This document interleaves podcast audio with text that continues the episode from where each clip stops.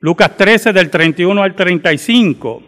Sabe, hermanos, hay, hay peticiones que se nos hacen en la vida que creemos que su génesis, su origen, es de preocupación y amor hacia nosotros. Y muchas veces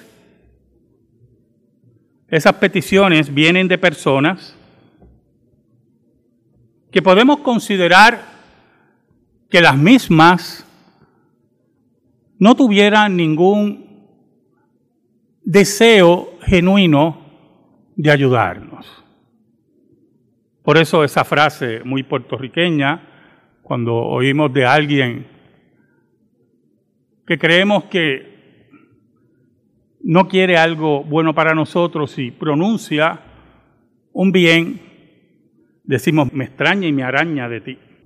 Sabe, Jesús tenía una ventaja tremenda sobre todos nosotros, aparte de ser Dios y hombre, sabía lo que había dentro del hombre, dice la Biblia. Y algunas veces los seres humanos trabajan por motivación, que es el peor error que usted puede cometer. Otros trabajan por disciplina, que es el camino correcto. Jesús tenía una motivación profunda de amor a su pueblo y a sus elegidos, acompañada con una disciplina férrea. Por lo tanto, cuando se enfrentaba a los pecados de sus discípulos o del pueblo que los rodeaba, podía sentir coraje santo, podía tener decepción, pero nunca afectó a su disciplina. Y algunos pensaban que Jesús podía ser desalentado, se le podía quitar el ánimo para ejecutar unos hechos. Y no conocían el pacto de redención y la disciplina férrea del maestro. En esta pequeña perícopa vamos a observar unos detalles sobre eso. Oramos. Dios bueno, gracias te damos.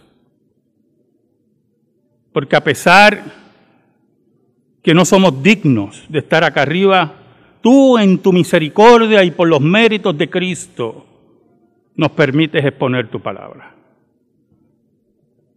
Escóndenos bajo la sombra de la cruz.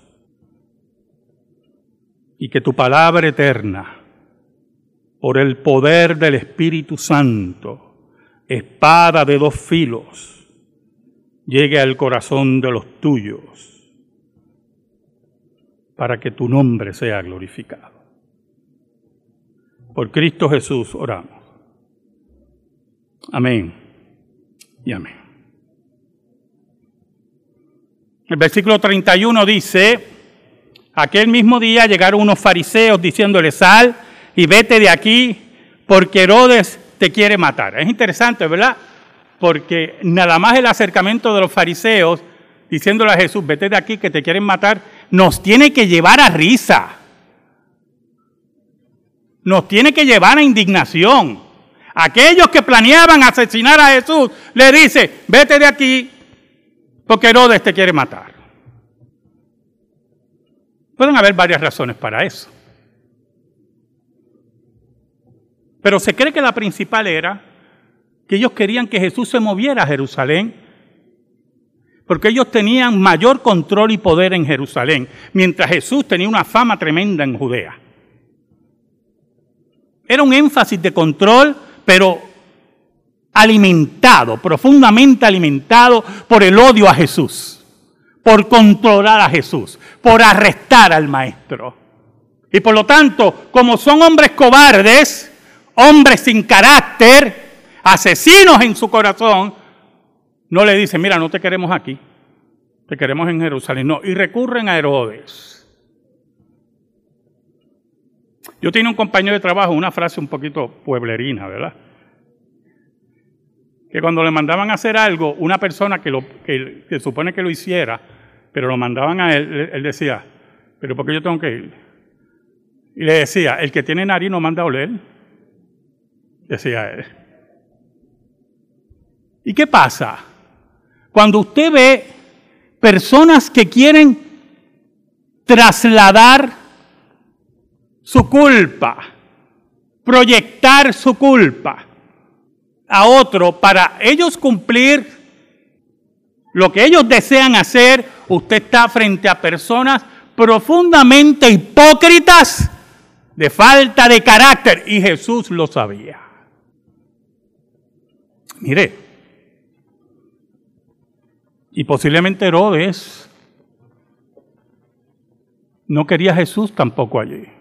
El versículo 32 dice, y les dijo, y de decir a aquella zorra, a Herodes, he aquí hecho fuera demonios y hago curaciones hoy y mañana y al tercer día termino mi obra. Es interesante lo que dice Jesús.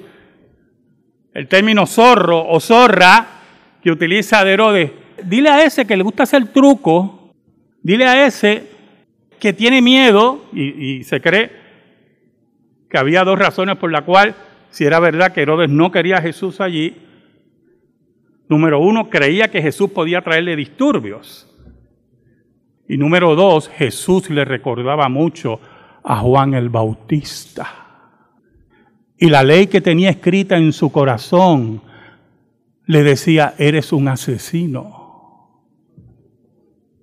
Por eso, cuando Jesús preguntaba, ¿qué dice la gente? ¿Quién soy? Algunos decían, Juan el Bautista resucitado. Dile a ese que le gusta hacer trucos y cree, escuche, y cree que puede mandarme y establecer las pautas de mi ministerio. Dile a ese que yo estoy aquí echando demonios, haciendo sanidades, hoy y mañana y al tercer día. Dile a ese que los hombres no establecen las pautas al maestro. Es Dios el que establece las pautas. Y Jesús, en su obediencia activa al Padre, nadie lo iba a desviar, no importando las motivaciones de otros, las cuales ellos querían sembrar en Jesús. Los motivadores modernos, esos que la gente va a ver a, a teatros, a diferentes lugares, que te van vendiendo motivaciones para que tú seas exitoso en la vida, para que ganes tanto dinero. Son personas muy bien adiestradas en saber lo que es una motivación en el ser humano. Ellos saben que las motivaciones son lo que mueven la vida en muchos seres humanos. Y usted, por ejemplo, empieza el año, como su pastor lo ha hecho hace 10 años hasta acá, voy a hacer ejercicio. Y empieza con una motivación tremenda. Y empieza a caminar. Y empieza a comer menos, porque voy a comer todo yo, hermano. Pero menos. Pero ese es el error de su pastor. La motivación. Porque un día la motivación termina, yo hermano. Y si no hay disciplina, disciplina, todo se termina. Y eso es lo que hacen los motivadores. Llenan un estadio, llenan un teatro, lo llena usted de motivaciones, pero motivaciones a niveles escandalosos. Y cuando usted sale, están todos los videos de él, los CD, los libros. Y usted compra todo eso. Y llega a su casa con todo eso, tremenda motivación. Olvídate, y como hacían en, en Amway, ponía un Mercedes-Benz en la nevera. Mira, yo voy a ganar ese Mercedes-Benz. Perdón a los que estuvieron en Amway. yo voy a ganarme ese Mercedes-Benz. Y cuando ya va por el segundo libro y el segundo video o el tercer video, ya está harto. Porque el motivador no le importa la disciplina, le importa el momento. ¿Oyó, hermano? Porque él sabe que si usted se mete en disciplina, no compra nada. El reino de Dios está compuesto de hombres y mujeres disciplinados. ¿Usted me oyó?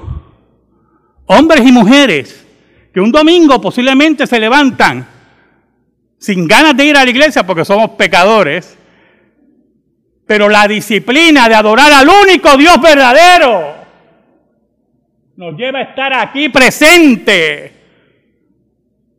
Porque no importa la motivación, yo solamente sé que un día Dios se hizo hombre por mí. Esa es la importancia de la disciplina, ¿yo hermano?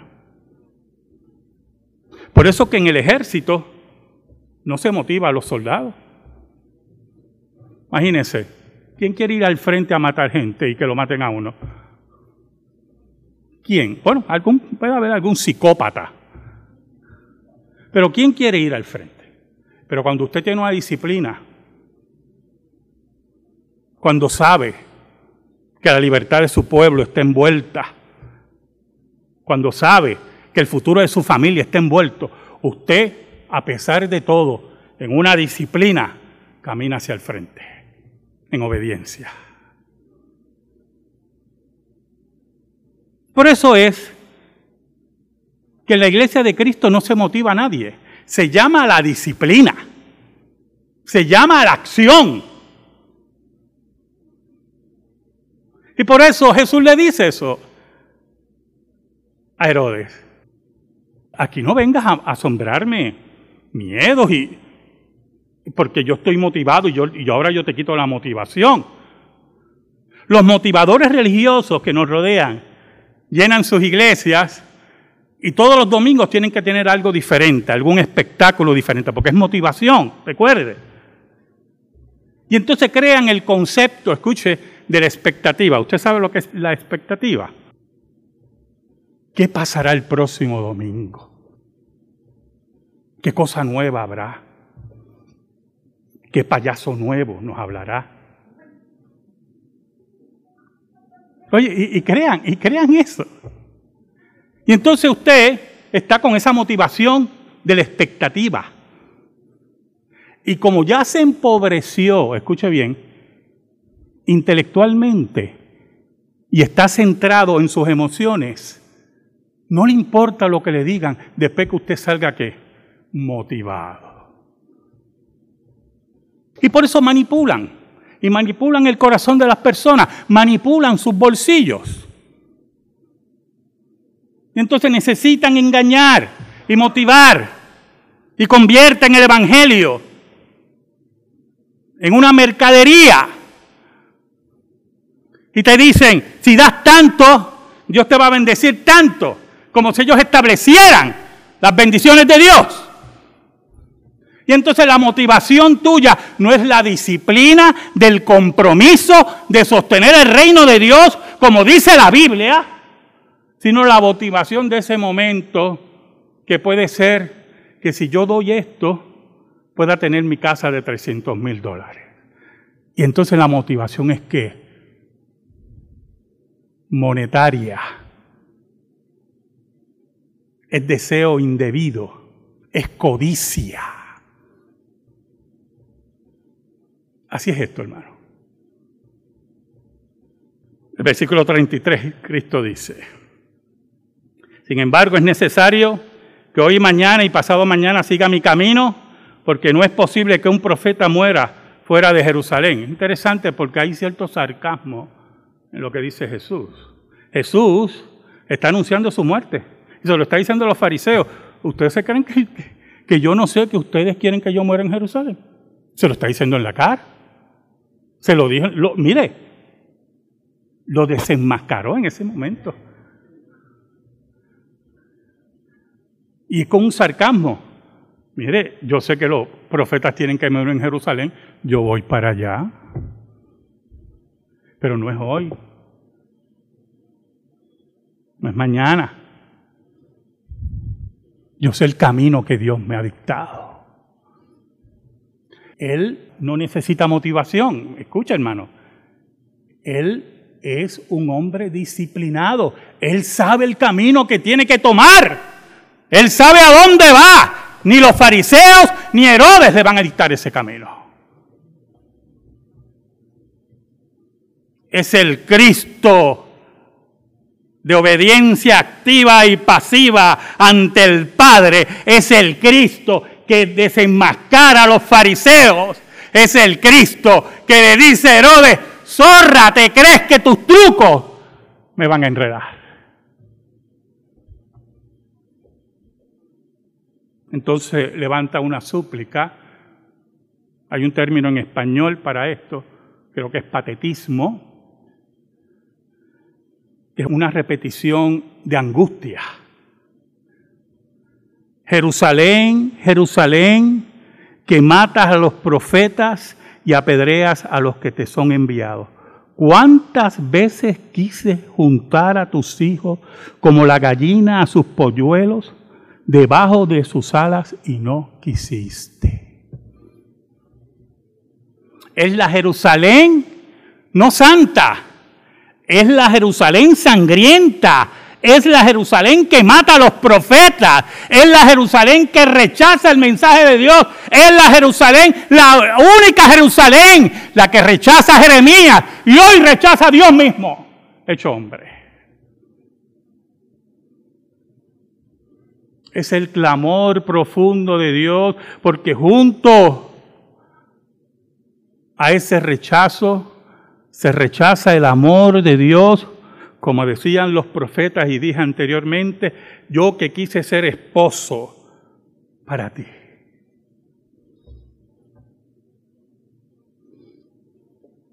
Y yo me imagino, usted imagínese la escena, los fariseos oyendo a Jesús. Después que le dijeron eso, y Jesús le, ha dicho todo este discurso, yo imagino yo mudo diciendo, ¿cómo usted sabe que lo queremos llevar a Jerusalén para matarlo. Es que Jesús no se dejaba engañar, hermano. Usted sabe que a la gente le gusta que le mientan, ¿verdad que sí? La experiencia mayor es con los médicos. Y los médicos lo saben. Muchos médicos lo saben. Y usted va al médico y el médico ve el cuadro y dice, ¡ya raya!